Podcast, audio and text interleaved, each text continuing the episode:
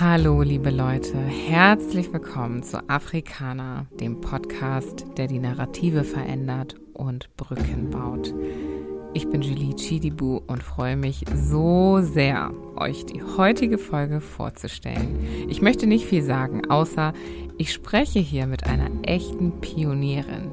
Einer, die selbst durch die Mikrofone hindurch so eine unglaubliche Ausstrahlung hat eine promovierte Doktorin der Chemie, Frau Dr. Christelle Niki Nufele. Wir sprechen über Chemie, eine schwarze Frau in der Führungsposition eines Labors, wieso schwarze Menschen sich verlieren und beleuchten den Wert der Vernetzung. Diese Folge ist loaded. Hört rein. Viel Spaß.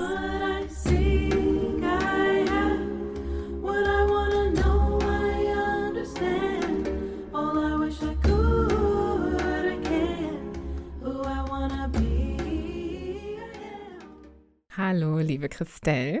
Schön, dass du heute da bist. Hallo Julie, vielen Dank für die Einladung. Ich freue mich hier zu sitzen. Ja, ich freue mich auch total. Erzähl doch einmal ganz kurz, wer du bist. Stell dich kurz vor. Ich versuch's kurz.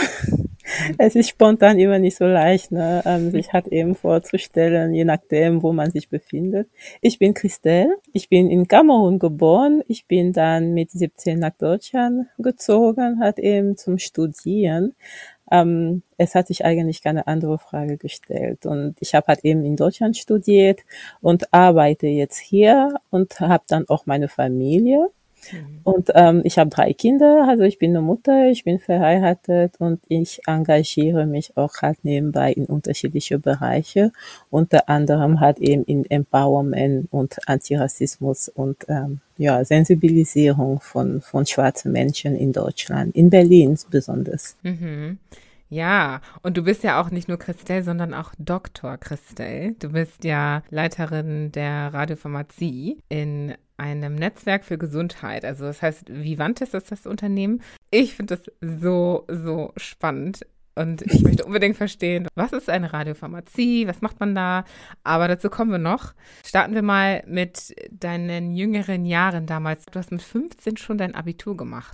Wie ist das dazu gekommen? Ähm, so, also es hat das Glück, was ich hatte sozusagen, oder das Privileg, äh, besser gesagt, ist, dass meine beiden Elternteile halt eben Lehrer waren. Und ähm, das war halt eben für die sehr wichtig, dass ich halt, dass deren Kinder, wir sind sechs, ich bin das vierte.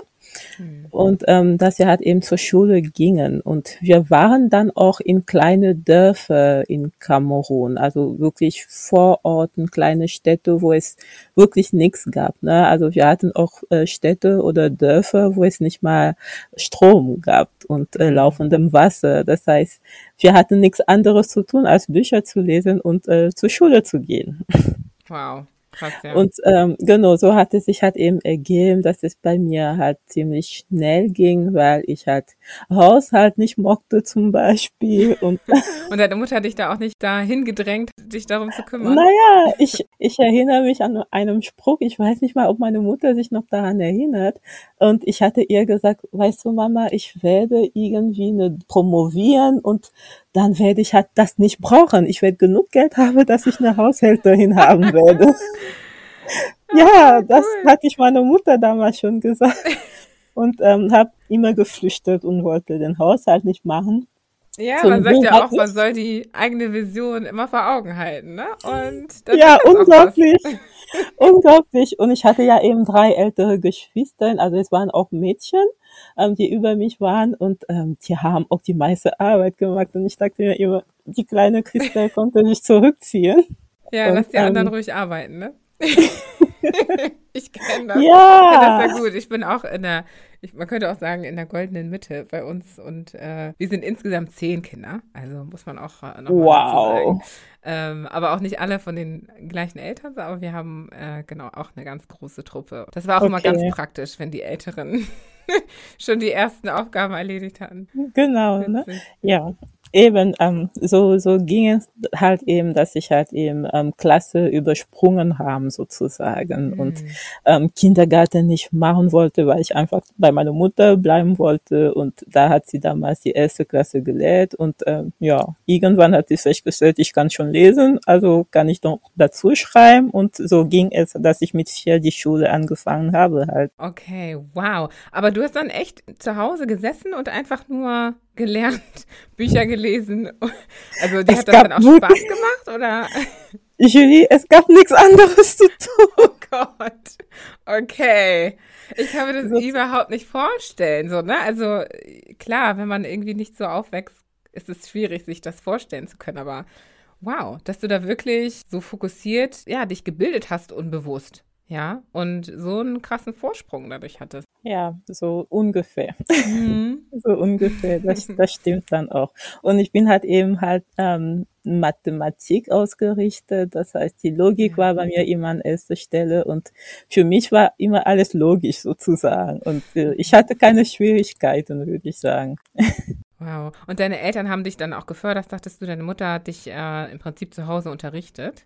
Genau, die, die haben mich, die haben mich sehr gefördert. Also ich erinnere mich nochmal als der Lehrer, ach, ich muss nochmal überlegen, was entspricht das im deutschen Schulsystem. Ich glaube, ich war in die sechste Klasse oder so, dann wollte er, dass ich überspringe.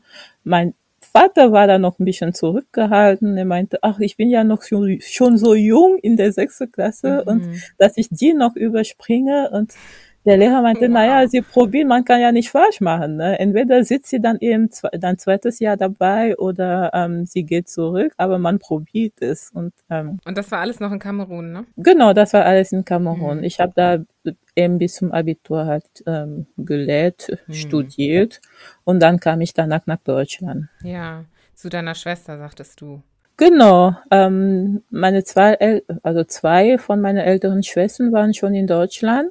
Und ähm, dann war halt eben die Frage nach meinem Abitur, was ich, ob ich gerne, also nicht mal was ich machen würde, ne, ob ich auch mal gerne nach Deutschland kommen würde. Und ähm, ja, es gab nur eine Antwort. Und ähm, so habe ich dann halt eben ähm, die Prozedur angefangen, das war ich erstmal Deutsch lernen. Hm. und ähm, ich glaube, ich war auch mal an der Uni in Kamerun und es war erschrocken. Also es gibt in ähm, ein Hörsaal über 2000 Menschen und äh, für mich als kleines Mädchen aus einer kleinen Stadt, es war echt ein Schock und ich dachte, nee, also hier werde ich bestimmt nicht studieren. Und ähm, Oh. ja, so habe ich mich eben auf äh, das Deutschlernen konzentriert und ähm, dann relativ auch zügig Deutsch gelernt und äh, die unterschiedlichen Sprachstufen sozusagen bestanden habe und ja, Ja, da habe ich keine Zweifel bei deinem Vorsprung und deiner Fähigkeit, schnell zu lernen. Also total erstaunlich, finde ich das. Und du hast dann aber im Goethe-Institut äh, das alles gemacht. Du ha- musst, hast dich da beworben und hast dann dort deinen Deutschkurs gemacht. Genau, also es gab damals, ich glaube sozusagen heute noch, weil es gibt halt sehr viele, ähm, die eben nach Deutschland studieren möchte und ähm, so viele Plätze hat das Deutsche Institut nicht und es gibt halt eben einen Aufnahmetest, ne, ähm, was man belegen muss und es werden ja nicht alle ins Deutsche Institut sozusagen aufgenommen und ähm, da habe ich eben das Glück gehabt, ähm, den Test zu bestehen. Ähm, so habe ich eben dort ähm, meine Sprachkurse belegt und dort konnte ich dann auch damals dieses äh, CDAF, ne, äh, Zertifikat Deutsch als Fremdsprache. Ähm, heu- heute haben sie das alle ähm, geändert, ne? Und ähm, dann konnte ich eben das CDAF bestehen und das war ja die Voraussetzung, bevor man überhaupt ähm, nach einem Studienplatz in Deutschland anfragt, ne? bevor man eben das, das Visum beantragen darf. Ja, okay. Genau. Okay. Und dann hast du aber angefangen zu studieren. Wie war das Studienleben für dich? Du bist dann ja doch in, in den Hörsaal rein. Wie war das? Der war ja schon viel ähm, von der Belegschaft kleiner als in, in Kamerun, in Yaoundé. Und ähm, ja, also es war es war ganz interessant. Es war halt eben, ich habe ja Deutsch gelernt sozusagen und ähm, wie gesagt, es war eigentlich auch einfach. Und dann komme ich an und studiere Chemie und ich denke mir, wow, was ist ein Erlenmeyer-Kolben? Toll, habe ich noch nie in meinem Leben gehört. Und ich soll danach suchen. Oh, Da war doch was. Hatten wir in der Ja. Schule damals. Mhm. Ja, ja. Genau, das heißt, selbst der Translator, ähm, Übersetzer. der Übersetzer Mhm. konnte mir nicht richtig ähm, sagen, halt, was ein Ellenmeienkolbe ist. Es ist Mhm. halt, ich musste selber herausfinden, was es ist. Ich war, ich hatte noch nie ein Labor in meinem Leben gehabt. Ne? Also Mhm. in die, die Schule, die ich besucht hatte, war in ein kleines Dorf und wir hatten wirklich nicht die Möglichkeit, einem Labor zu haben. Mhm. Und das war eine große Herausforderung. Ich musste hart arbeiten. Ich musste richtig doppelt so hart arbeiten, damit ich vorankomme im Studium wie die anderen. Wegen der deutschen Sprache zum einen und wegen dieses Studium all, allgemein. Und ähm, ja, es war sehr spannend am Anfang. Es war sehr anstrengend. Ähm, vor allem, weil ich auch alleine war. Ja, also und ich war, ich war die einzige. Schwarze, genau. Ich war die einzige Schwarze. An der FU war ich damals und ähm, die meisten, die ich äh, getroffen hatte während der Sprachkurse, waren an der TU. Ähm, die haben ja auch gar nicht Chemie studiert, aber nicht mal zur Mensa konnte ich irgendwelche Schwarze treffen, die ich kannte. Es war halt, ich war ziemlich alleine. Hm. Und warum Und hast du dich für Chemie entschieden? Also das ist ja auch ähm, sehr speziell, ne? Du sagst Mathematik, okay, Logik. Wie kommst du dann zu Chemie? eigentlich ganz zufällig. Also Ah, ich wusste auch nicht, was ich studieren möchte. Ja. Ähm, dann habe ich meine Schwester gefragt. Und ähm, damals war es eigentlich ein Weg, schnell einen Platz an der Uni zu bekommen oder an eine Uni zu bekommen und die deutsche Sprachprüfung für, die, für den Hochschulzugang oder so heißt, hieß Ja. das, DSA. Und ähm, es hieß halt, Chemie hat kein Numerus Clausus, also da kriegst du auf jeden Fall einen Platz, bewirb dich für Chemie. Dann habe ich mich für Chemie beworben und so, ähm, ja, so kam es dazu, dass ich Chemie studiert habe. Und ich hatte eben meine Schwester gefragt damals, weil es war die Einführung oder der Übergang zum Bachelor- und Masterstudium Abschlüsse. Ne? Wir hatten damals noch Diplom. Und dann meinte ich zu meiner Schwester, aber es ist jetzt Bachelor, alle studieren ja in Diplom und das ist völlig neu, soll ich das machen? Und meine Schwester hat mich eben überzeugt und sie meinte, es ist eigentlich ganz toll, sie war begeistert. Und so kam auch für mich die Begeisterung für Chemie und ähm, ja, ich Wow. bin reingesprungen. Der Einfluss der großen Schwester. Und dann hat es dir auch gefallen, scheinbar, ja? Also du hast es ja durchgezogen Genau. und ähm, bist dabei geblieben. Was gefällt dir denn genau an der Chemie? Ehrlich gesagt war es am Anfang schwer. Also das Bachelorstudium war nicht lustig, würde ich sagen. Mhm. Also es war nicht das Studium selbst, aber die Umgebung. Okay. Das heißt, ich habe mich unwohl gefühlt an der FU damals. Ja, also ich hatte sehr viel ähm, Rassismuserfahrungen oder halt viel Einsamkeit, wo man sich halt an der Uni nicht sehr wohl gefühlt hat. Ich musste mein Studium auch selber finanzieren Hm. und war dadurch auch immer unter Stress sozusagen. Und ähm, dann kam ich an der Uni und dann waren ein paar Dozenten oder Betreuer, die halt unfreundlich waren. Und ich dachte mir, ach Gott, ich wollte eigentlich nicht das na, Chemie wechseln. Das ging ja auch gar nicht, weil ähm, ich hatte ja einen Aufenthaltsstatus für Chemie Bachelor. Das hieß, ich durfte eigentlich nicht wechseln, ohne dass ich halt Stress mit der Ausländerbehörde kriegen würde. Hm. Also ich musste einfach mal, ja, Augen zu und sitzen, durch. genau, Augen zu und durch Okay, und ähm, das Studium schaffen irgendwie. Und was sind das für Erfahrungen gewesen? Weil wenn du sagst, die waren nicht äh, freundlich zu dir, haben die dich nicht begrüßt oder erzähl mal, wie das war. Also ich bin in Berlin. Das mit dem Grüßen, glaube ich, ist typisch für Berlin. Die sind unhöflich in Berlin.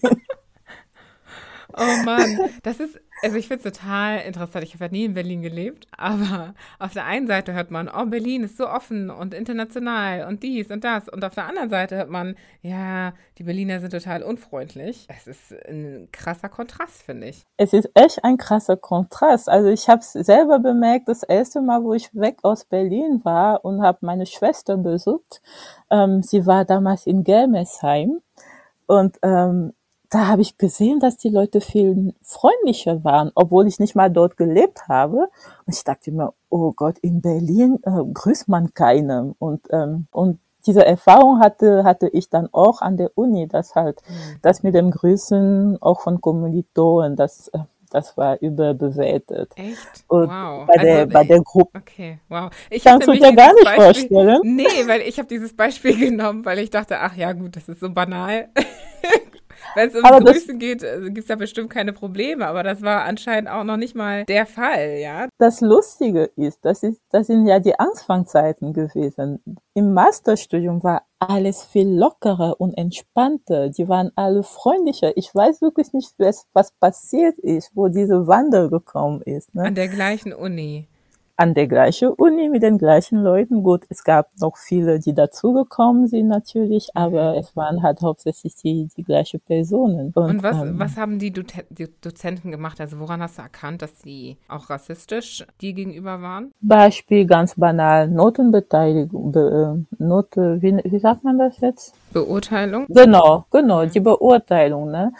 Oder die waren natürlich immer strenger oder ich durfte halt nicht nach einem weiteren Punkt halt eben bei der Klausur Ansicht oder so. Es ist halt immer, es gab immer Widersprache nach dem Motto, nee, nee, nee, das ist doch nicht richtig, ein weiterer Punkt bekommst du nicht. Ja, oder du musstest immer mehrmals argumentieren und damals als junge schwarze Mädchen ähm, ohne Selbstvertrauen war das viel schwerer. Und du denkst mhm. dir, eigentlich hätte ich hier noch einen halben Punkt bekommen können. Die anderen haben es, aber man traut sich nicht zu, weil bei dem ersten Mal war es schon so, ach nee, das reicht jetzt, ne? Du hm. hast eine vier, das, das reicht. Hm. Oder ne, ach, eine drei ist doch genug für dich, so ungefähr.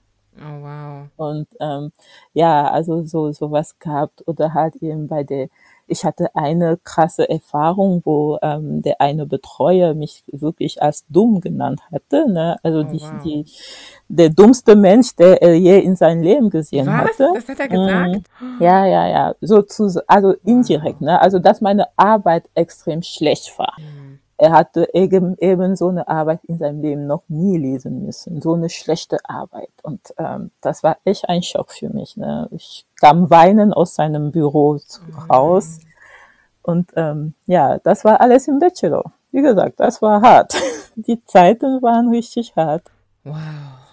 Also ich meine, auf der einen Seite denkt man sich, naja, gut, wenn jemand nicht gut performt, kann man den ja jetzt auch nicht loben. Ne? Aber auf der anderen Seite denke ich mir, und das trifft ja nicht nur auf dich als Lehrer zu, sondern grundsätzlich als Mensch. Ne? Man kann ja Feedback geben, das konstruktiv ist und nicht äh, jemanden ja, da niederschmettert im Prinzip, ne? Und gerade wenn man noch so genau. jung ist und äh, aus dem Ausland kommt und das noch nicht ganz alles das hat verstanden kein, hat, alles. Das hat keinem interessiert. Also nicht keinem, das ist über, das ist ähm, eigentlich nicht wahr. Aber halt eben die Personen haben, haben es nicht interessiert, dass man, mhm. dass man jung ist, dass man halt eigentlich im Ausland wohnt, lebt, studiert, ja, die Sprache nicht mächtig sind, das war in dem wirklich bewusst, weil ich konnte mich eigentlich nicht so ähm, wieder wieder wehren sozusagen sprachlich und ähm, es war halt immer okay, ich habe mich damit zufrieden, was sie gesagt haben, weil eigentlich eine andere Wahl hatte ich nicht. Ja, und du hast jetzt auch darüber gelacht und wir lachen darüber, aber damals war das sicherlich nicht zum Lachen. Mich würde auch sehr interessieren, wie du das verarbeitet hast, so über die Jahre. Was interessant ist, es gibt viele, die geben auf tatsächlich. Entweder die wechseln das Studium, ja, und dann haben sie wieder Ärger bei der Ausländerbehörde sozusagen. Das kam auch noch dazu. Ähm, oder man versucht, ja, ich hatte ja meine Schwester, ich war ja nicht ganz alleine. So, die hat mich ja auch viel unterstützt. Die war, es, die waren auch die erste Anlaufstelle, ne? Ja, ja ich habe jetzt gerade so eine Nachricht bekommen und ähm, dann haben sie mich immer äh, beruhigt und ähm, ja wieder Mut gegeben, weiterzumachen. Und ähm, im Endeffekt hieß es halt, ich habe keine andere Wahl, denn zurück nach Kamerun war keine Option. Nichts hatte mir da erwartet, sozusagen damals. Und, ähm, ja, ich muss studieren. Ich hatte ja schon vor, eigentlich zu promovieren, als ich klein war. Von daher, ähm, ja. wow. Du hast dann einfach die Augen zugemacht und bist ja, durchgegangen, ne? Also wirklich Augen zu und durch. Genau. Das hast du durchgezogen genau so. und hast weitergemacht. Und weitergemacht, wow. genau. Woher hast du die Kraft dafür genommen? Damals wurde ich ja noch sehr hart. Ich, hab, ich hatte ja eine, Freundin, hat eben gewonnen im Studium aus Indonesien. Und ähm, sie, sie hat sich auch richtig schlecht gefühlt, ne, wir beide sozusagen. Und wir wollten immer zur TU wechseln, mm. weil auch von ihrer Seite äh, waren wirklich fast keiner an der FU. Und sie meinte auch, alle ihre Freunde sind eben an der TU und wir möchten gern dahin, aber die TU hatte ja eben Chemie als Diplom und nicht jetzt mit dem Bachelor als Abschluss. Mhm. Und das ginge halt eben nicht wegen unserer Visum. Und ähm, aber wir haben wir haben uns wirklich die Zähne zusammengebissen und haben beide. Sie hat auch äh, bis zum Schluss bis äh, der Promotion gemacht.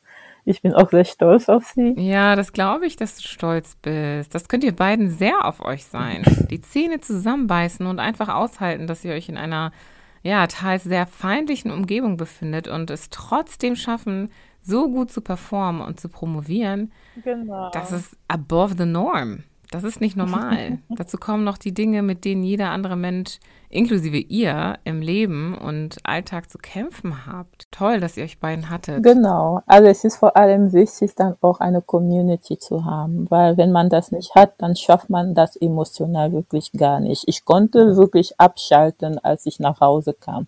Ich habe okay, im wow. Studentenwohnheim gelebt und ähm, da war ich ja auch schon in unterschiedliche Vereine, ja, Verein Kamonische Studenten. Ähm, ich war in der Studierende Selbstverwaltung des Studentenwohnheims. Also ich konnte dadurch, durch diese unterschiedlichen Aktivitäten tatsächlich abschalten und äh, dann am nächsten Tag wieder zur Uni gehen und ähm, ja, weiterzumachen. Okay, nice. Deine Familie zu Hause und der Verein, welche die Menschen in deiner privaten Umgebung waren, haben dir da den Rückhalt gegeben und waren sozusagen dein Coping-Mechanism, ja? Genau. Du das verarbeiten kannst. Was hat das für Spuren hinterlassen? Also hat es auch Spuren hinterlassen? Ich gehe jetzt davon aus. Definitiv. Ja. Die Spuren, die Spuren sind ja da und ähm, sie sind halt nicht schmerzhaft. Es ist halt, ähm, es hat mich stärker gemacht. Ja, ich bin, ich bin tatsächlich sehr stark. Ich bin gelegentlich ziemlich aggressiv, was ich nicht war. Okay. Was soll das heißen? Nein, ich war sehr schüchtern. Ich habe eine sehr strenge Erziehung bekommen. Ja, ja, von, von, von meinem Elternhaus her. Mein Vater war extrem streng. Der hatte ja fünf Mädchen. Oh Gott, oh Gott. Der war ja ein sehr starker, starker Vater. Und ähm, auch zu Hause ähm, dürfen wir halt auch unsere Meinung nicht so offen sagen, wenn Papa da war. Mhm. Ich war halt immer, oh Gott. Kenne ich ähm, so gut. Ja, ja, ja. Ja, und das äh, auch zu Hause. Genau, von, von daher war ich eigentlich sehr schüchtern und mhm. habe mich auch nicht zugetraut, auch meine Meinung zu sagen anfangs. Und ähm, ich habe dann immer immer diese Frust ne, von der unterschiedlichen Aggression, die ich von von der Außerwelt, ne, diese mikrorassistische Aggression, habe ich immer mit nach Hause genommen mhm. und mich dann halt dann gar nicht geschlafen, weil ich dachte, warum habe ich keine Widerrede gegeben? Ja, ja warum mhm. konnte ich mich nicht wehren? Ja, also du kannst ja sprechen, öffne deinen Mund und sag was. Ne? Nicht, dass du das mitnimmst und äh, einfach mal heulst. Ich, ich bin eine Heulerin. ähm, genau, das hat, das hat mich verändert, hat in dem Sinne, dass ich das tatsächlich nicht mehr mache. Also ich äh, sage dann auch tatsächlich auch wieder zu, was ich zu sagen habe und lass mich nicht mehr runterkriegen. Also dein Coping-Mechanismus hat sich gewandelt über die Zeit, würde man sagen. Weil ich meine, es ist ja auch gut und wichtig, die Dinge rauszulassen. Und wenn man dann weinen muss oder schreien oder was auch immer, dass man irgendwie eine Möglichkeit findet, das rauszulassen, was man da angestaut hat. Genau. Und jetzt bist du aber an dem Niveau, sag ich mal, wo du sehr bewusst damit umgehst und dieses Wissen irgendwie auch einsetzt. Mit deinem Netzwerk zum Beispiel oder deinem anderen Projekt, auf dem wir natürlich auch noch zu sprechen kommen. Aber um nochmal auf deinen Master zurückzukommen, Du sagtest ja, dass sich die Gemüter plötzlich geändert hatten und die sehr offensichtlich rassistischen Dozenten und Dozentinnen plötzlich ab dem Masterstudium ganz freundlich wurden. Hast du das aber mal während des Masters angesprochen, was du mit denen durchgemacht hattest? Oder hast du das einfach auf dich, auf sich beruhen lassen? Ich habe es auf mich beruhen lassen. Okay. Ich habe es tatsächlich, also ich habe es nicht mehr angesprochen. Ähm, ich finde, es ist nicht wichtig, so ähm, auf eine Person, eine einzelne Person anzusprechen, weil ich glaube eben, dass dieses Rassismus ähm, strukturell ist. Ja, vor allem das, was man im Bildungssystem erlebt. Ja, es ist halt eben durch ähm, die Erziehung, die sie bekommen haben, ergeben oder gegeben. von, von daher ähm, habe ich jetzt wirklich die einzelnen Menschen nicht mehr angesprochen. So, ich habe es weitergemacht, es ist durch, ich habe es bestanden, ich bin weitergekommen, ähm, weil wenn deren Ziel gewesen wäre, dass ich abbreche und halt eben nicht weiter studiere, dann ähm, genau, ich konnte da schon mal den Gegenteil beweisen sozusagen. Und ähm, das war eigentlich schon stark genug. Und du hast am Ende dann dein Ziel erreicht. Genau. Und vor allem, ich finde das sehr interessant, weil ich war wirklich sehr lange die ein, also die einzige Schwarze. Es gab noch Männer, die studiert haben, in Chemie meine ich jetzt. Ja. Aber ich glaube, viele kennen mich dadurch halt einfach. Ne? Also meine Hautfarbe ist nicht unsichtbar. Ja, kann man das heißt, leicht, nicht leicht verstecken. Nee. man weiß, dass ich da bin, sozusagen. Ja. So. hm. Genau. Und dann hast du irgendwann aber deinen ersten richtigen Job gehabt. Ne? Du sagtest, du hast zuerst in einem Start-up gearbeitet nach deinem Studium. Wie war dein Erlebnis dort? Genau, so nach der Promotion. Ähm, ich habe ein bisschen länger promoviert, weil ich in der Zwischenzeit dann auch mal Zwillinge bekommen habe. Und ähm, als ähm, Chemikerin, Radiochemikerin heißt es, wenn man schwanger ist, ähm, ja, darf man nicht mehr im Labor. Ui. bis man abstillt. Ne? Und ähm, okay. ähm, diese, diese ganze Zeit zählt sich natürlich auf, dem, äh, auf die Zeit der Promotion. Und ähm, genau, ich habe eben äh, in fünf Jahre promoviert. Und ähm, ja, danach habe ich eben in einem Startup angefangen im Bereich erneuerbaren Energie, ähm, Wasserstoffgewinnung sozusagen in Adlershof. Ähm, sehr interessant. Was hast du da gemacht? Ich war Chemikerin. Okay.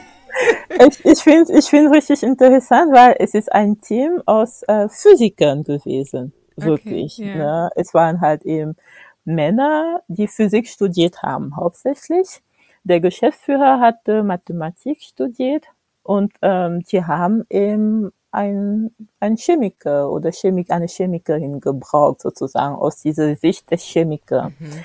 Und es ist halt eben diese Analysefähigkeit sozusagen von Sicht der Chemikerin. Ne? Also wir synthetisieren. Was waren deine Aufgaben? Äh, wir verstehen Syntheseprozesse sozusagen. Okay. Das heißt, wenn man ähm, eben äh, Wasserstoff synthetisieren möchte, ähm, ja, aus einem physikalischen Prozess, was die hatten, ähm, dann müsste man natürlich auch mal verstehen, was für Nebenprodukte man hat diese Verständnis hat ein Physiker nicht unbedingt. Ähm, von daher war ich da halt eben in dem Team ähm, die Chemikerin und mhm. äh, habe meine Sicht aus Chemik, Chemie halt eben mit eingebracht. Okay, das heißt, in dieser, dem Prozess der Umwandlung hast du analysiert, was passiert und welche Produkte oder Stoffe entstehen da vielleicht noch bei diesem Prozess? Und genau, sie haben es darüber aufgeklärt. Genau, die haben, äh, die haben Wasserstoff aus Abwasser gewonnen. Das heißt eigentlich, wir kennen das Wassermolekül H2O und ähm, es ist aber in äh, braune Wassersuppe sozusagen, ja, ja aus Klärwerken und äh, ja. andere andere Betriebe, so Papierfabriken und sowas ähnliches. Und äh, deren Abwasser haben natürlich auch sehr viele chemische Produkte. Ähm, das heißt, es besteht, die Suppe besteht hauptsächlich aus Wasser. Daraus kann man eben Wasserstoff äh, gewinnen.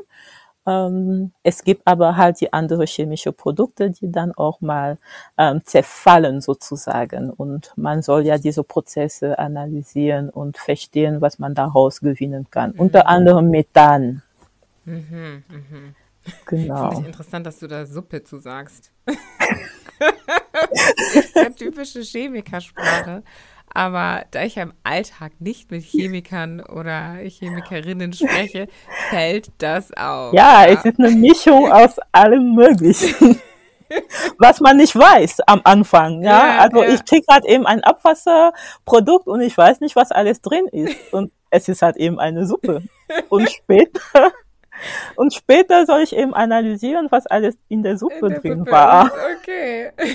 Ja, voll interessant. Also ist ja auch mal cool zu verstehen, woher das kommt, ne? Und äh, warum das so genannt wird. Und ja, jetzt muss ich, muss ich wahrscheinlich an Chemie denken, das nächste Mal, wenn ich eine Suppe, Suppe esse oder trinke.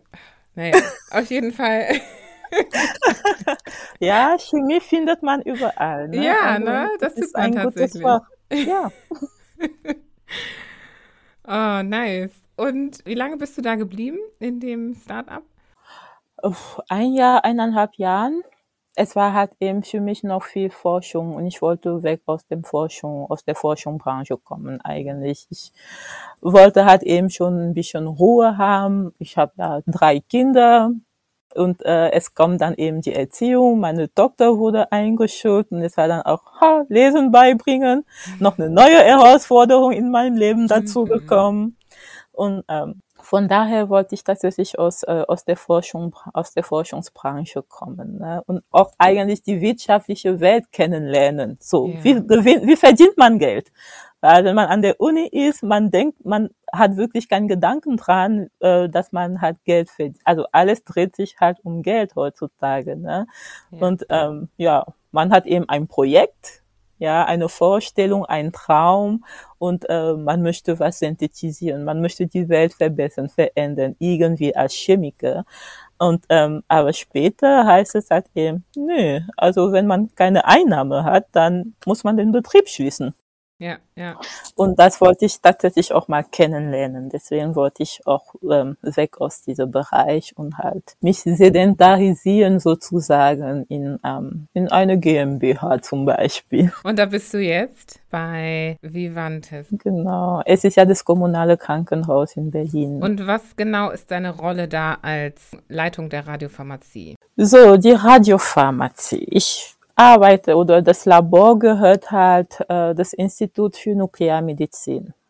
Sagt ja da schon ein bisschen mehr was? Ja, also Nuklearmedizin sagt mir etwas, aber das entspricht sicher nicht deinem Wissensstand. Also ich bin ganz ohr, bitte klär mich auf. Genau, also es ist sehr aufgekoppelt zur Radiologie. Ja. ja, also die machen halt sehr viel äh, Diagnose halt für Patienten. Das heißt, wir bekommen eigentlich meistens Zuweisungen.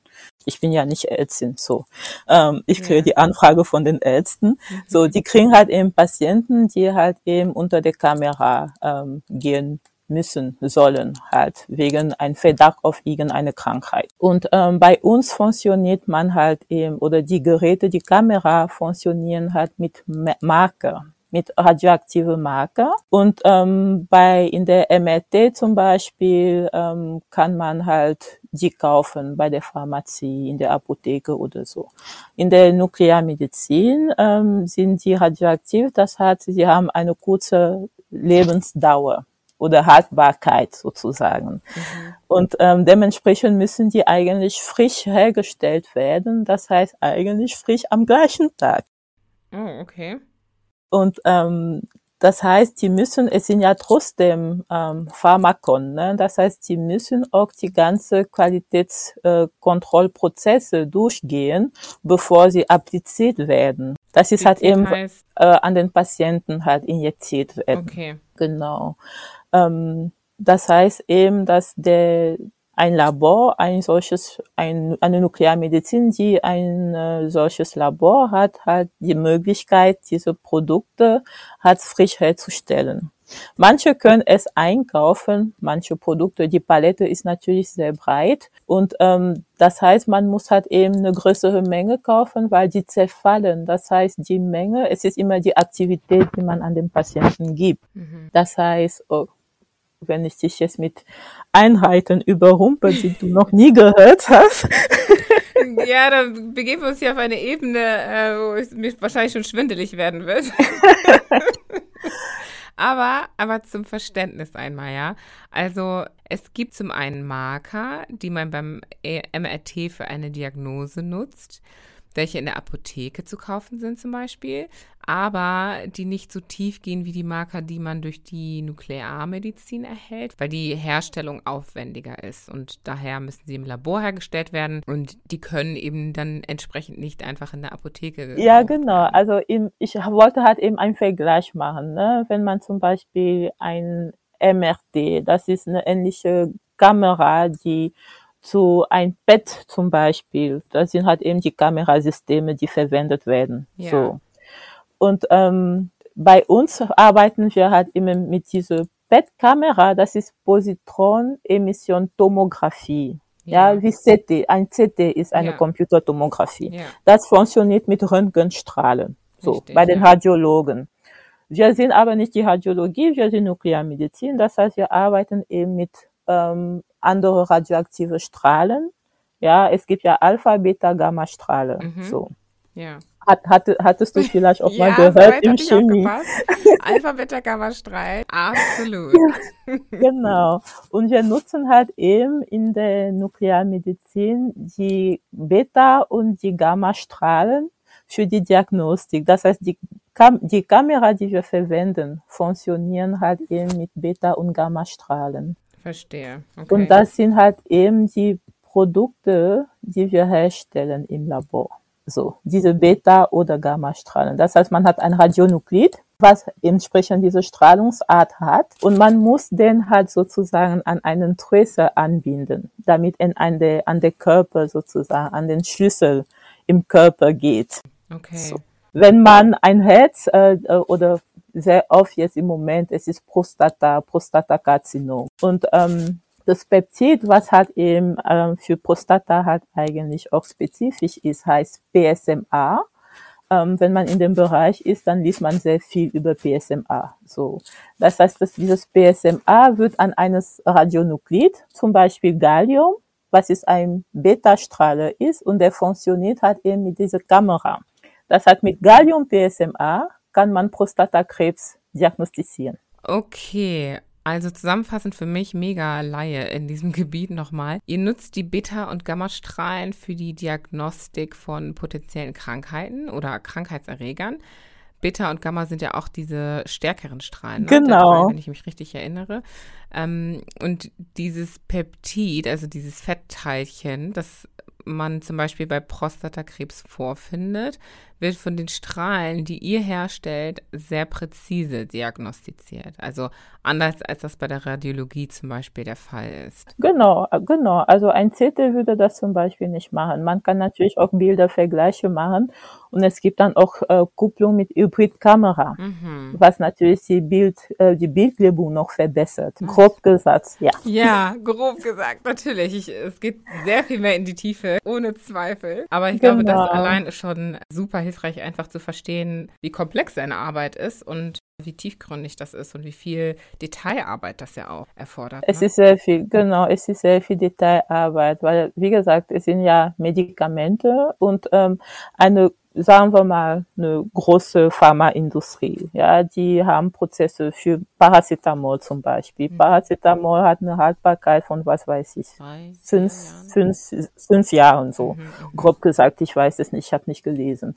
So, das heißt, sie haben eigentlich genug Zeit, um Paracetamol herzustellen, die Qualitätssicherung zu machen, bevor sie das eben an den unterschiedlichen Pharmazie abgeben, wo der Patient das eben einkaufen kann. Bei uns haben wir das nicht. Gallium zum Beispiel hat eine Haltbarkeit von, also wir nennen das bei uns Halbwertzeit und es halt eben eine Haltbarkeit, sagen wir mal, von einer Stunde.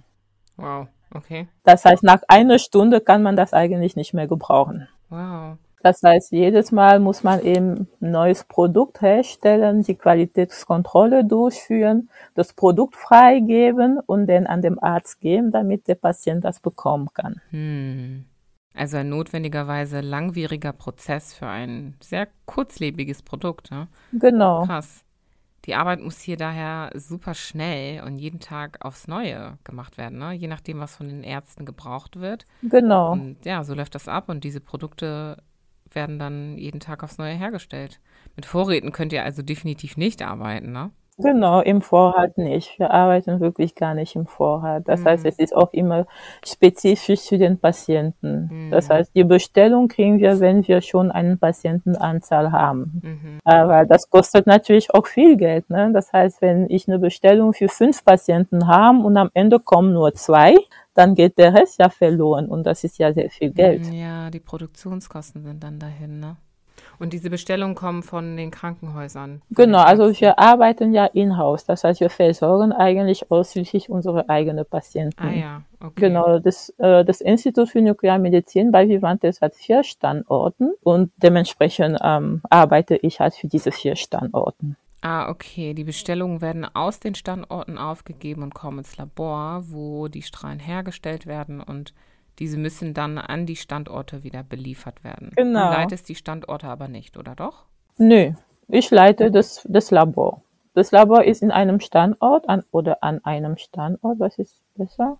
An einem Standort? Genau, das Labor befindet sich halt eben in Kreuzberg und ähm, dann be bekomme ich die Bestellung und ich bestelle dann auch mal ein ähm, Transportunternehmen, das das Produkt halt hin und her fährt. Ne? Also viel tägliche Koordinationsarbeit. Genau. Okay, das heißt, das Labor steht in Berlin im Headquarter Genau. sozusagen und du leitest das Labor aus dem Headquarter. Genau. Was gefällt dir besonders daran, an dieser Arbeit? Es ist abwechslungsreich.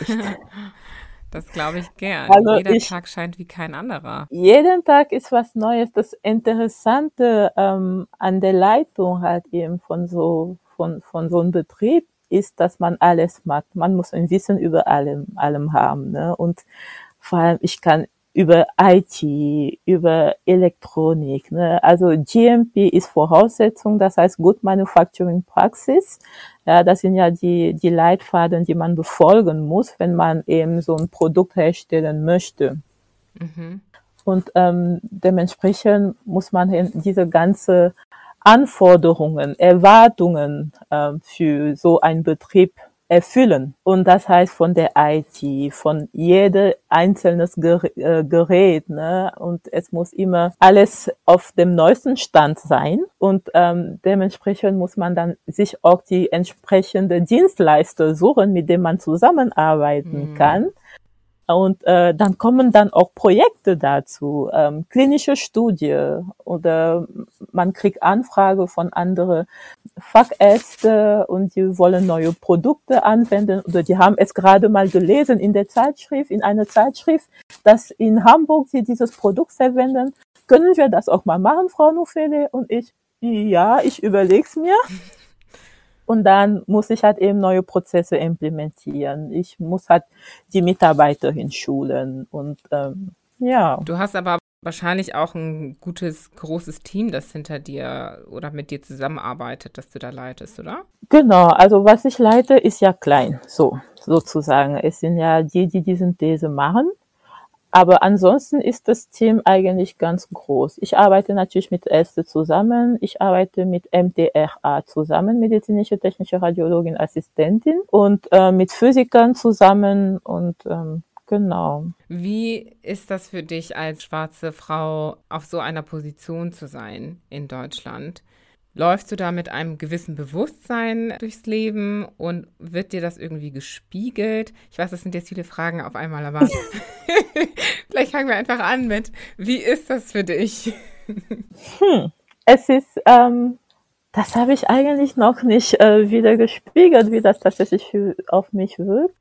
Ähm, was interessant ist, ähm, ich bin ja fast immer die, immer die einzige, einzige Schwarze, die es im Raum gibt. Ne? Wenn wir bei Tagungen, Konferenzen sind, ähm, die schwarze Frau sowieso. Yeah. So, und ähm, dann habe ich auch schon ähm, zwei schwarze Männer gesehen, eine aus Würzburg, eine aus der Schweiz.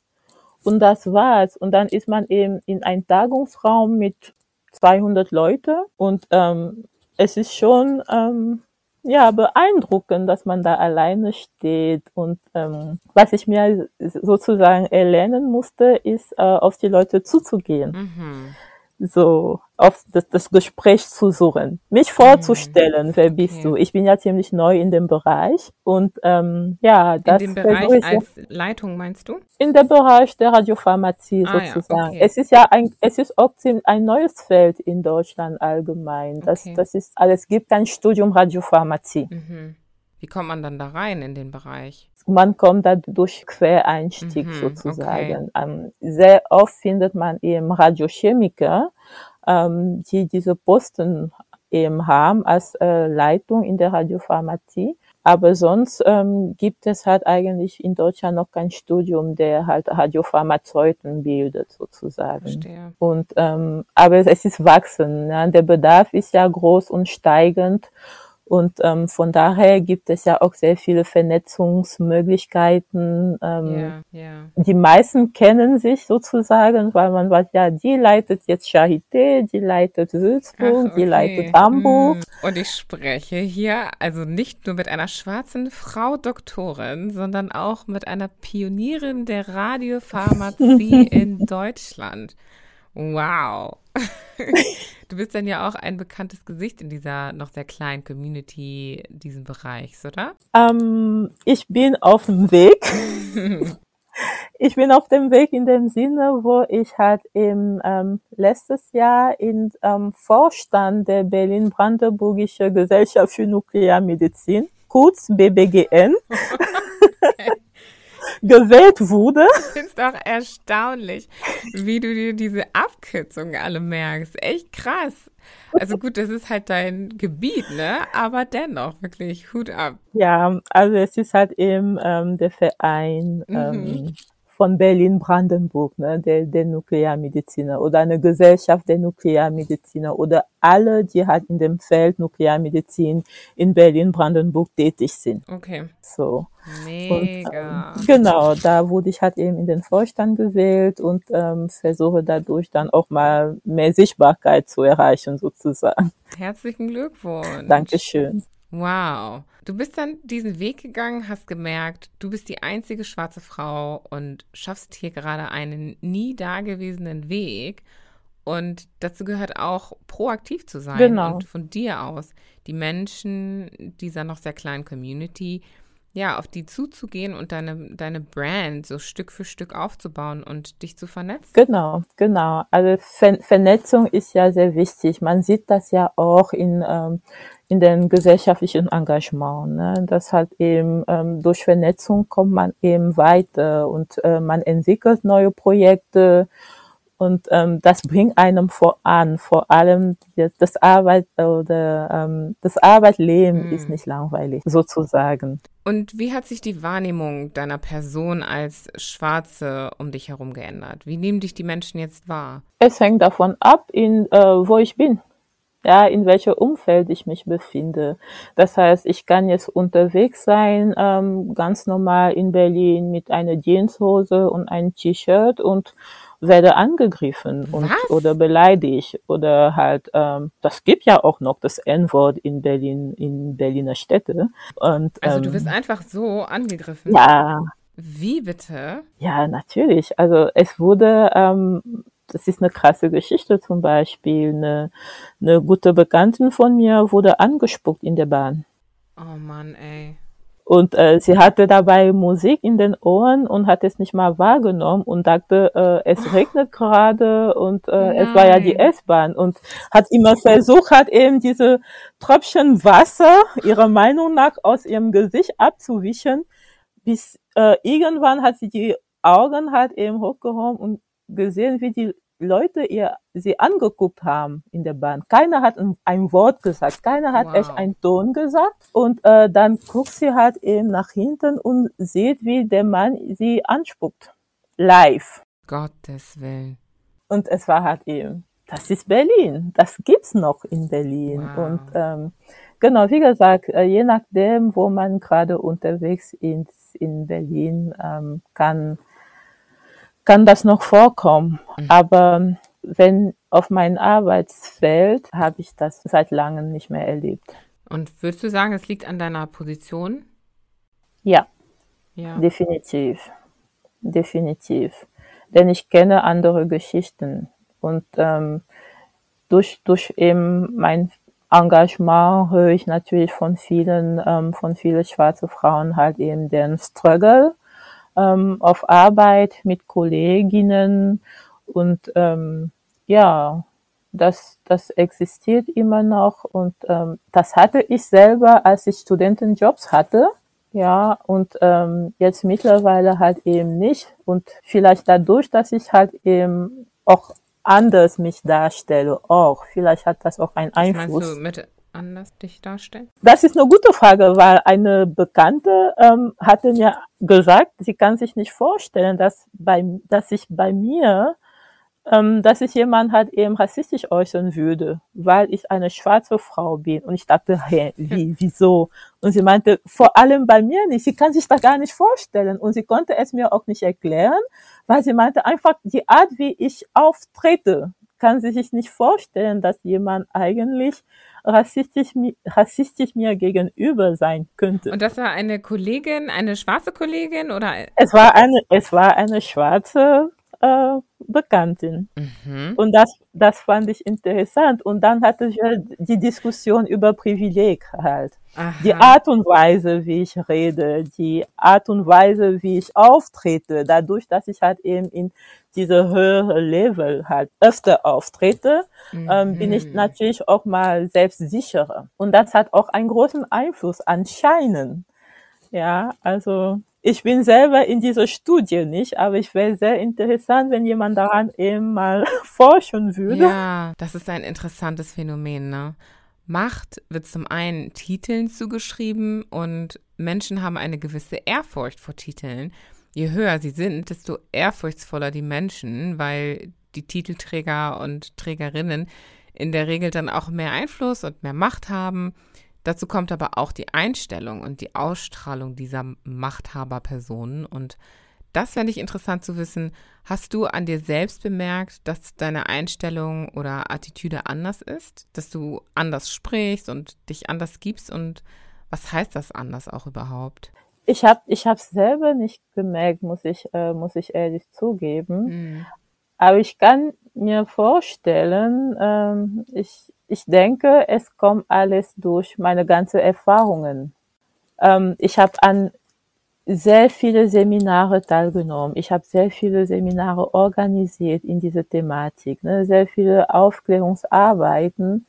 Und ähm, ich bin ja auch dafür, dass sich ähm, schwarze Mädchen mehr selbstbewusst werden, dass sie halt eben diese Selbstbewusstsein an, an sich selbst halt eben arbeiten und stärken.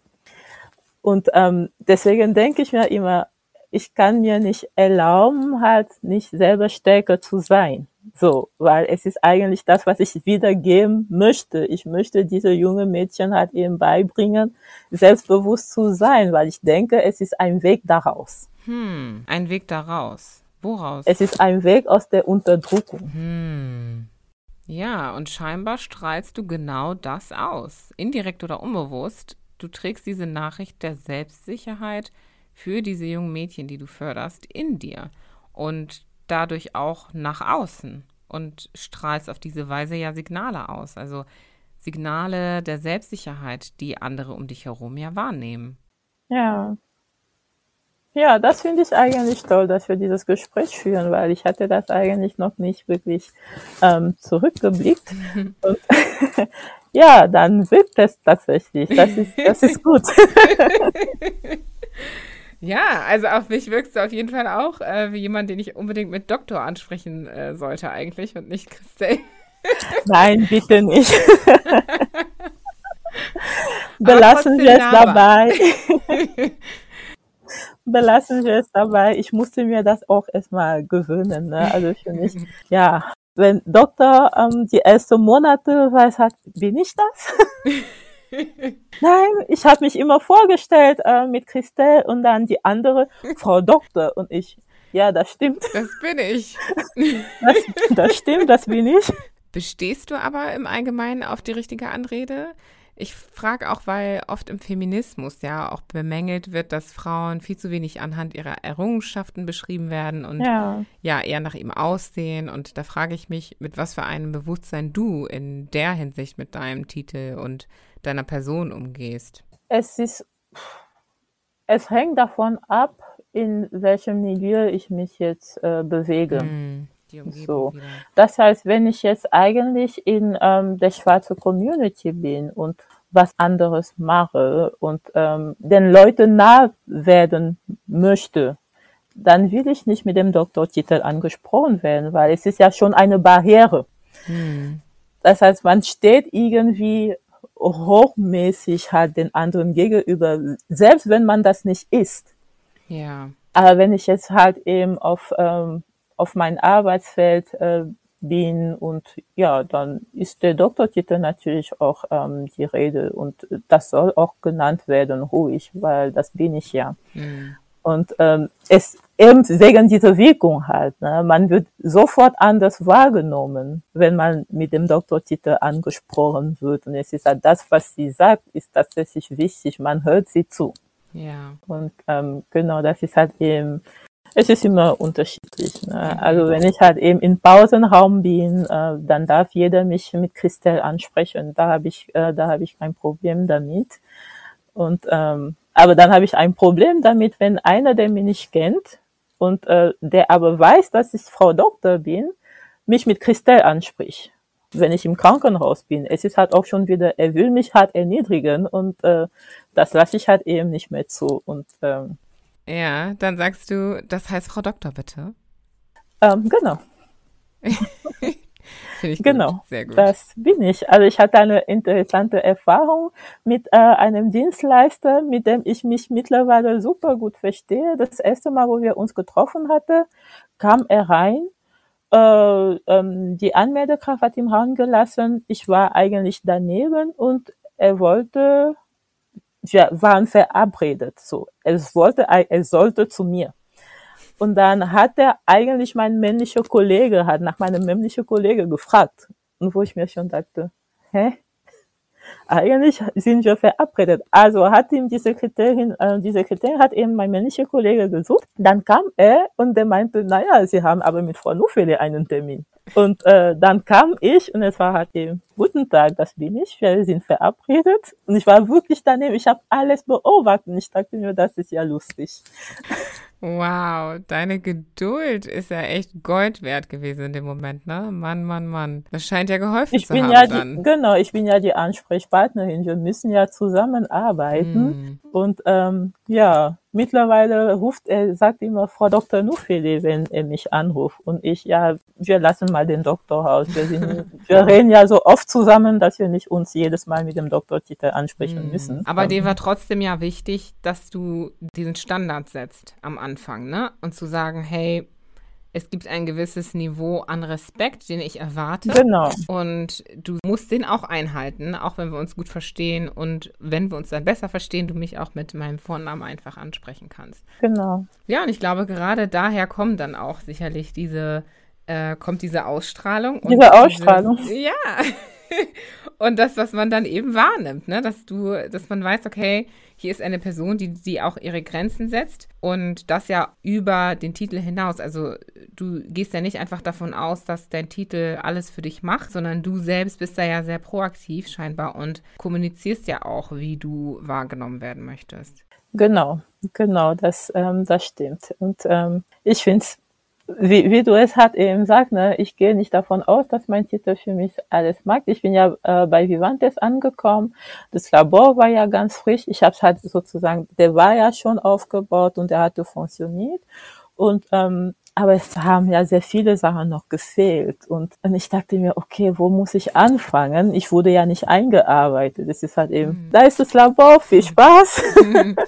wir freuen uns, dass... Ab ins kalte Wasser. Genau, wir freuen uns ja, dass Sie da sind. Ja, machen Sie was draus sozusagen. Und jetzt, ähm, manchmal hatte ich halt eben Probleme, halt elektrotechnisch mäßig oder bautechnisch mäßig und habe mich halt eben die Leute geholt und ähm, das, das Lustige ist, wenn Sie mich sehen, anscheinend sehe ich jung aus, das weiß ich nicht. Ich werde erstmal gedutzt. ja, ja, was brauchst du? Es ist halt eben, äh, ich habe da ein kleines Problem ähm, mit dem Kabel. Können Sie mal checken, ob ich Spannung drin habe? Ja, ja, ja, das machen wir ja gut für Sie. Und ähm, aber das, ich brauche ja etwas von denen. Das heißt, ähm, ich gehe dann auf sie zu und äh, wir unterhalten uns. Also viele wissen nicht mal, dass ich halt eben den Doktortitel habe. Mhm. Und aber die sind ja auch immer da, wenn ich die brauche. Und äh, ich nutze das manchmal auch aus, wenn ich sage, okay, ich bin das Mädchen, äh, was damit nicht das gut Mädchen. genau, ja, mit technischem Verständnis hat gar nicht klarkommt. oh Mann. Ja. Dabei könntest was? du denen das wahrscheinlich die Vorgänge äh, sehr gut erklären, die da im Hintergrund laufen. Ja, also manchmal, wenn sie nicht weiterkommen, äh, schnapp ich mir dann selber die Bedienungsanleitung und regel das Problem selbst mhm. nachher. Und es ist halt, ich denke mir erstmal, okay, also wir haben eigentlich Techniker im Hause, hol die mal. Und dann kommen sie und stehen da und denken sie, okay, was sollen wir machen? Und dann denke ich mir, wenn ich denen das noch alles erzählen muss, dann mache ich doch selbst. Ah, herrlich. Ähm, genau, das ist, das ist meine Arbeitswelt. Es ist echt alles, was ich da mache. Es ist unglaublich. Es ist sehr spannend. Ich freue mich total auf meine mm, Arbeit. Es ist schön. richtig cool. Ich finde das so toll. Ich komme ja aus dem Bereich People and Culture, was früher HR genannt wurde. Und ähm, Teil meines Aufgabenbereichs war es ja auch, Jobs und Menschen zu matchen. Und es ist immer so toll gewesen zu sehen, wenn dieser Match solch eine Erfüllung für die Menschen mit sich gebracht hat. Das ist total schön. Finde ich super. Und freue mich sehr für dich. Vielen Dank. Wie trägst du diese Selbstsicherheit nun in deine Arbeit für die Förderung und das Empowerment von jungen Mädchen, die du vorhin erwähnt hast? Also wir wir machen halt eben in, in den Verein, ähm, wo ich halt eben arbeite, ähm, sehr viele Aktivitäten. Das heißt Seminare, ähm, Workshops, ähm, Tanzworkshop. Ich hatte, wir hatten mal einen Tanzworkshop oder Afro-Haar-Workshop, in dem wir halt eben diese Mädchen halt eben halt das Bewusstsein von den Schwarzsein erstmal geben. Ja, und ähm, weil ich finde das immer erschrocken, wenn ein, eine schwarze Person sich nicht bewusst ist, dass sie schwarz ist in Deutschland. Hm. Und es ist irgendwann, löst sie das in den, in den Gesicht halt, dann, ähm, das geht halt eben nicht. Du musst ja erstmal klar sein, dass du schwarz bist. Wo kommst du her? Okay, huh. Interessant. Nochmal zum Verständnis, welches Bewusstsein über das eigene Schwarzsein soll da genau aufgebaut werden? Also, dass sie sich als Afrikanerin sehen? Nee, dass die Gesellschaft sie als schwarz ansieht. Aha. Weil wenn sie das sich selber nicht bewusst sind, dann nehmen sie es nicht wahr, dass die Gesellschaft sie als schwarz ansieht. Sie dann entsprechend. Das heißt, wenn die Frage immer auf dich kommt, wo kommst du her, obwohl du in Berlin geboren bist, das heißt, die Gesellschaft nimmt dich nicht wahr als Deutsche. Mhm. Oder wenn die Begrifflichkeiten wie Afrodeutsche kommen. Mhm. Das heißt eigentlich, du bist schwarz. Ja. Und ähm, sehr viele, sehr viele tatsächlich haben, haben das nicht. Ne? Die haben dieses Bewusstsein nicht. Oder die kommen halt mit Farben wie ich bin Schokolade. Ich habe ne, meine Hautfarbe ist wie äh, Milchschokolade oder so, wo ich mir denke, was ist denn das, wenn man jetzt von Hautfarbe spricht? dann gibt es andere Definitionen. Aber in der, in den Kita oder die Erzieherin hat gesagt, ich bin eher so Schokolade. Und dann habe ich gesagt, ja, dann kommt sie wahrscheinlich mit 70-prozentiger Kakao und 60-prozentiger Kakao. Was heißt das? Mhm. Ja, also im mhm. Endeffekt äh, gehören wir in die gleiche Schublade. Selbst was, wenn man nur 10-prozentiges Kakao-Inhalt hat. Ne? Und ähm, es ist das Schwarzsein. Hm, du bist und bleibst eben schwarz und wirst auch so wahrgenommen. Okay, das heißt, du sagst, als schwarze Person sollte ich mein Schwarzsein akzeptieren. Akzeptieren. Ja, und das wirklich annehmen für mich. Genau. Das bin ich. Genau. Ich bin schwarz. Mit der Wahrnehmung, die da halt in der Gesellschaft kommt. Genau, denn das ist, das ist, das ist meine Person. Aber nicht im negativen Sinne werten, oder? Gar nicht. Okay überhaupt nicht, weil es ist halt eben immer eine Frustration, wenn man halt immer auf diese Fragen antworten muss, wie zu, zum Beispiel, wo kommst du her? Oder wenn man halt die Haare, darf ich deine Haare anfassen? Oder warum hast du immer eine unterschiedliche Frisur? Mhm. Und dann, ich habe ich hab das gehasst, dass ich mich halt eben jeden Montag, wo ich eine neue Frisur hatte, erstmal eine Stunde mit jedem Kollegen mich unterhalten muss, äh, wie lange das gedauert hat, mm. wo meine echte Haare jetzt sind, habe ich, wie sehen meine echte Haare aus ja, oder so. Oh Gott, ja, ja, und, das ähm, Erinnerungen. ja, eben, und das sind halt bestimmte Frustrationen und ich sage da auch immer, naja, ich bin halt eben schwarz und äh, manchmal alle, alle drei Wochen habe ich eine andere Frisur. Punkt. Ich möchte mich aber nicht jede drei Wochen äh, fünf Stunden meiner Arbeitszeit dahin verschwenden, dass ich jedem erklären muss, äh, warum ich jetzt so aussehe. Mm, verstehe. Also das Schwarzsein, wie gesagt, nicht als negativ werten, aber annehmen und zwar so, dass es für einen selbst zu etwas Normalem wird. Genau. Und wenn man das genau so annimmt und für sich selbst zur Normalität werden lässt, verändert sich dann stückweise das eigene Gedankengut. Also, dass man nicht mehr diese innere Haltung hat, ne, so ein bisschen inner, innerlich defensiv darauf vorbereitet, dass man sich also die eigenen Taten und Gedanken als schwarzer Mensch ständig rechtfertigen muss. Ja. Und wenn man dann das wiederum tut, werden es die anderen, also die nicht schwarzen und weißen Menschen auch. Ist das das Ziel oder die Erwartung dahinter? Genau, das, das ist halt eben die Erwartung. Das heißt, wenn wir jetzt bei den Haaren bleiben, ne? also mir war, wo, wo ich mit der Idee kam, mit dieser Afro-Haar-Workshop, es gab halt eben eine AG an, ähm, an eine Schule, welche Schule war das halt eben, über Haare, so Workshop für Haare. Mhm. Und ähm, da war eben eine, eine schwarze Mädchen da, dabei und ähm, die hatte nicht mal so ein, du kennst ja unsere Kämme, ne? Für yeah. unsere dicke Haaren. So, die, die sind ja, die, die, die Haarkämme, die da waren, sind natürlich immer nach zweimal Kämmen gebrochen worden. Halt, die Leute wissen es ja auch nicht besser. Das heißt, es ist yeah. eine Schule, wo es eigentlich so viele schwarze Kinder, Mädchen gibt.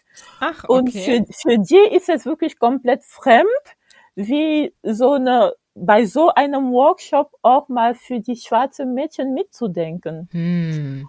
Und es ist halt halt eben, dann bringt dem das bei, weil sie wissen es eigentlich nicht besser. Ja, also wir haben ja halt leider den Nachteil, dass wir nicht so viele schwarze repräsentierte Lehrerinnen und äh, äh, Erzieherinnen haben. Das mhm. heißt, die wissen es nicht unbedingt besser. Mhm. Und wir müssen halt eben unsere Kinder daran erziehen, dass sie halt eben so selber selbstbewusst sind, dass sie es dem beibringen können und nicht mit Frustrationen nach Hause kommen. Mhm. Weil sonst ist es halt eben das, das Resultat, ne, das Ergebnis, was da rauskommt, dass die Kinder halt frustriert sind und äh, denken, na ja, ich mag da einfach nicht mit. Ja, und warum magst du da nicht? Ja, lernen genau. sich nicht zu genau. mögen und, und sagen, ich möchte, ich möchte glatte Haare. glatte Haare. Genau, haben. ich ja. kannst du meine Haare bitte glätten, dann ist das Problem halt erledigt. Ja, Nein, ja. das ist nicht die Lösung. Und mit 20 merkst du, ach, ich will jetzt Nappy werden.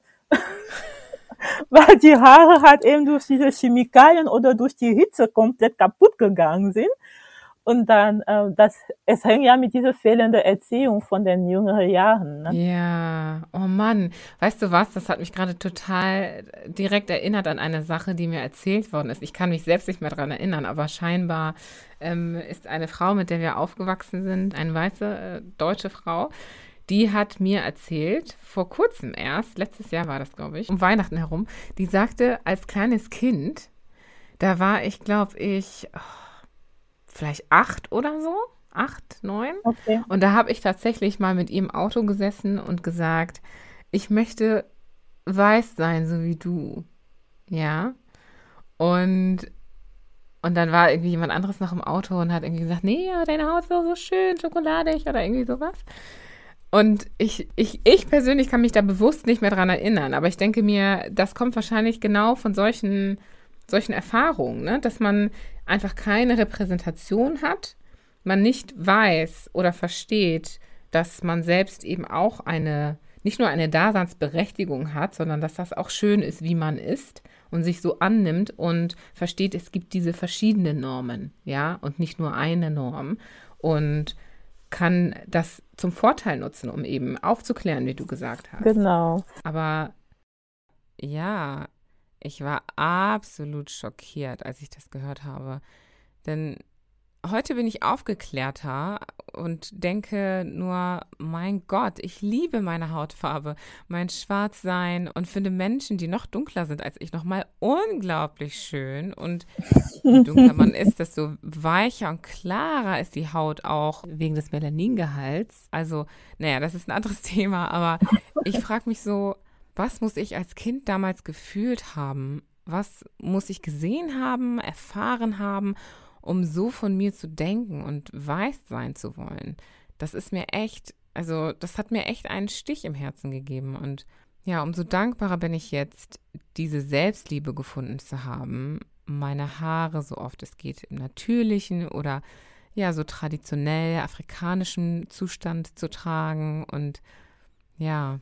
Das ist, das ist tief, ne? Also ich, ich, ich finde ja. wirklich, deswegen bin ich da wirklich bei den, äh, bei den Jungen halt eben dabei, weil ich denke, man muss es wirklich in den früheren Jahren anfangen, mhm. weil sie sind schon durch diese dominante weiße Gesellschaft schon mit Frustrationen, die wir selber als Eltern oder Erwachsene auch nicht mehr nachvollziehen können. Ich bin damit nicht groß geworden. Also ich kannte halt eben, ich war nicht schwarz in Kamerun. Ja. Ich habe das erst hier erlebt. Hm. Ja, aber ich war ja da schon 17, also ich konnte damit auch umgehen. Oder ich hatte nicht mal eine Wahl. Also ich musste einfach damit klarkommen.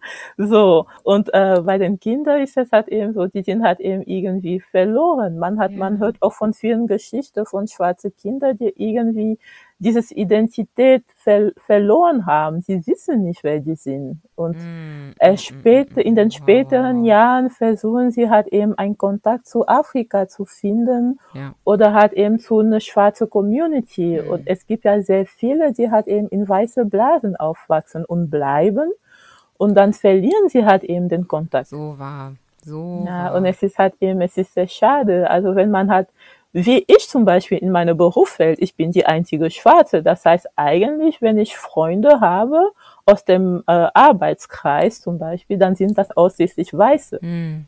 Und wenn ich mich dabei belasse, dann werde ich keinen Kontakt mehr zu Schwarze haben, weil ich arbeite mindestens acht Stunden täglich. Ja, dann habe ich eigentlich mit meiner Familie keine Zeit mehr, mir neue Freundschaften zu suchen. Das heißt, entweder suche ich halt eben stark danach, was ich eigentlich schon vorher hatte durch meine Studienzeit, oder man bleibt halt eben in seine weiße Blase und verliert den Kontakt und dadurch sind die Kinder, meine Kinder dementsprechend dann auch in weiße Blase. Mm. Wow, Christelle, ey, du gräbst da echt in Gräber, du. Wow, wow, wow, wow. Du weißt nicht, wie viele Geschichten ich über diesen Verlust der Identität gehört habe oder ja selbst auch mitbekommen habe. Und ja, wie du gesagt hast, ey, sowas sitzt echt tief. Das heißt, du würdest schwarze Menschen ermutigen, den Kontakt zu anderen schwarzen Menschen zu suchen. Denn ja, früher oder später werden sie mit der Realität konfrontiert, dass sie einfach schwarz sind in diesem Land. Und auch für die eigene mentale Gesundheit und Klarheit und um keine Identitätskrise zu erleben, ja. Warum dann nicht lieber gelernt haben, sich daran zu erfreuen, diese Identität anzunehmen, zu zelebrieren und mit Stolz und Bewusstsein zu, zu, tragen und dadurch eher andere positiv mit dem eigenen Schwarzsein zu beeinflussen. Genau. Sich ja, mit anderen schwarzen Menschen vernetzen. Genau. Also Vernetzung. Ähm, ich finde halt eben solche Aktivitäten oder solche Möglichkeiten wie deinem Podcast zum Beispiel. Ne? Oder es gibt halt andere Vereine, die schon sehr viel unternehmen, um die Sichtbarkeit der schwarzen Menschen in Deutschland halt zu erhöhen. Mhm, Und ähm, das ja. ist nicht nur durch äh, für die weiße Gesellschaft natürlich, ja. das ist ja auch für die ja. Schwarze vor allem, weil viele sind halt irgendwie alleine in einem Dorf in Brandenburg oder selbst in Nordrhein-Westfalen oder so ja. und denken, es gibt keine andere Schwarze. Obwohl wir, wir sind, es gibt halt viele, wir sind ja da und äh, jeder ist halt in seiner Welt und äh, wenn man halt ein bisschen den Weg macht, andere zu suchen, man findet sie auch. Da, da kann ich ein Zeugnis zu geben. Ich habe auch dich gefunden und äh, so viele andere Menschen. Und das, das hat mich so inspiriert. Und äh, genau deswegen möchte ich das, mache ich das hier, damit ich das weitergeben kann, diese Inspiration. Und einfach auch zeigen, hey ja, es gibt uns, es gibt viel, viel mehr von uns oh und oh ja. viele Menschen, die auch sehr, sehr interessante und ja, inspirierende Wege gegangen sind, die uns ermutigen können, weil es eben diese Realität gibt von Minderheit, ne? also ein, die einzige Person sein, was oft dazu führt, dass man irgendwie gegen den Strom schwimmt. Und das ist sehr anstrengend, gegen den Strom zu schwimmen. Und wenn man das Gefühl hat, man ist auf ewig alleine, aber dann sieht, hey, da vorne schwimmt noch jemand gegen den Strom und noch jemand und noch jemand. Ja. Und merkt dann plötzlich, oh, die Energie verteilt sich anders. Man fühlt sich gestärkt und muss nicht mehr so viel Aufwand oder Leistung bringen. Genau. Und dann ändert sich der Strom sogar irgendwann oder die Richtung des Stroms. Und man merkt, es geht doch in die Richtung, in die ich schwimme oder es geht viel leichter in diese Richtung. Und dann ist das schon wieder so eine ganz andere Art von äh, ja, Fokussierung und Motivation, die man dann spürt. Genau. Vor allem man kann abschalten ja, man Kräfte sammeln, ja, durch den Austausch yeah. mit den anderen und man merkt, ach, die erleben das Gleiche und die nimmt es viel lockerer. Für die ist es schlimmer als bei mir und ähm, dadurch fühlt man sich dann auch ähm, viel stärker, ne, und sein, mhm. ja, für seine eigene Hürde jetzt halt zu überwinden und ähm, mhm. das, das ist halt den Vorteil daran. Ja. Ach, Christelle, das ist total toll, mich mit dir zu unterhalten. Und ich, Gleichfalls. ich würde so gerne noch viel länger sprechen, aber wir müssen zum Ende kommen. wir müssen zu Ende kommen. Ja, und ich möchte natürlich auch von dir wissen, was kannst du noch mal konkret den jungen schwarzen Menschen mitgeben auf ihrem Weg in diese Inspiration und Stärkung ihrer Person, auf ihrem persönlichen, privaten und auch beruflichen Weg? So, das erste glaube an dir. Also wirklich, ne? Also das, das Selbstbewusstsein ist halt sehr, sehr das A und O. Glaube wirklich, dass du es machen kannst. Ganz egal, in welche Berufsrichtung äh, du jetzt gehen möchtest. So. Und, ähm, und trau dich. Trau dich und ähm, nur dadurch äh, erreichst du deine Ziele. Wenn du dich nicht traust, dann, wenn du nicht redest, wer nicht fragt, kriegst ja nicht. Mhm. Das heißt, man muss sich zutrauen einfach. Und ähm, die Verletzungen, äh, die Ablehnungen, äh, die Abneigungen, ähm, die sind, sie sind zwar verletzend, aber man blutet ja nicht dazu. Das heißt, es ist nicht physisch. ja, ja. Nee, also man, man, man blutet ja. Wie gesagt, ich bin eine Heulerin. Ich weiß selber. Also du weinst, äh, es ist traurig, es schmerzt irgendwie. Aber ähm, wir haben einen Spruch in Kamerun, das ist, das muss ich jetzt loswerden. Ne? Ähm, die Funktion deines Herzens ist Blut zu pumpen. Das heißt, es hat eigentlich eine physikalische Funktion und es, es versorgt dein Körper mit Blut. Das mhm. ist alles. Man denkt ja immer, es ist so schmerzhaft und ich schaffe es halt nicht und ja, es ist so traurig. Ja, aber es ist halt eben dein Herz. Du, hast, du hast das Gefühl halt eben, dass du es nicht schaffst. Aber solange dein Herz dein Blut weiter pumpt, kannst du weiter, weiter versuchen. Oh, das ist eine tolle Analogie. Hast du richtig schön gesagt. Mich lässt das direkt an Dankbarkeit denken. Mein Blut fließt noch durch meinen Körper, genau. durch meinen Kreislauf, meine Adern, mein Herz pumpt das Blut noch durch. Und vielleicht hilft das in so einem Moment an die Dankbarkeit für die, die Dankbarkeit, Dinge zu denken, genau. die man hat, statt sich auf den Schmerz zu fokussieren und ja, dieses Erlebnis auf diese Weise, auf diese Weise zu verarbeiten. Genau. Und weiter zu leben. Sehr schön. Ja. Cool. Und was kannst du der Mehrheitsgesellschaft mitgeben in dieser Welt, in der wir jetzt gerade sind und die wir idealerweise gemeinsam gestalten könnten und sollten, wie ich finde? Mehr Offenheit. Mhm. Das heißt, sich nicht auf äh, die Vorurteile, die halt von der Gesellschaft geprägt wurden, die Klischee, die halt in alle Gesellschaften natürlich existieren, ähm, die, die dominieren ja halt eigentlich nicht die Welt. Das heißt, man soll offen sein, ne? jeder die Chance geben, so. Und ähm, ich denke, es ist halt eigentlich der beste Weg und äh, miteinander zu leben. Vielen Dank, vielen, vielen Dank, Christelle. Kommen wir zu den Blitzfragen. Du hast Blitzfragen. Ja, natürlich. Hm. Okay, okay, okay. Ich bin gespannt auf das, was du sagst. Es ist Oh kurz Gott. und schmerzlos, aber Soll ich schnell ruhig oder die Zeit. ich nehme gut.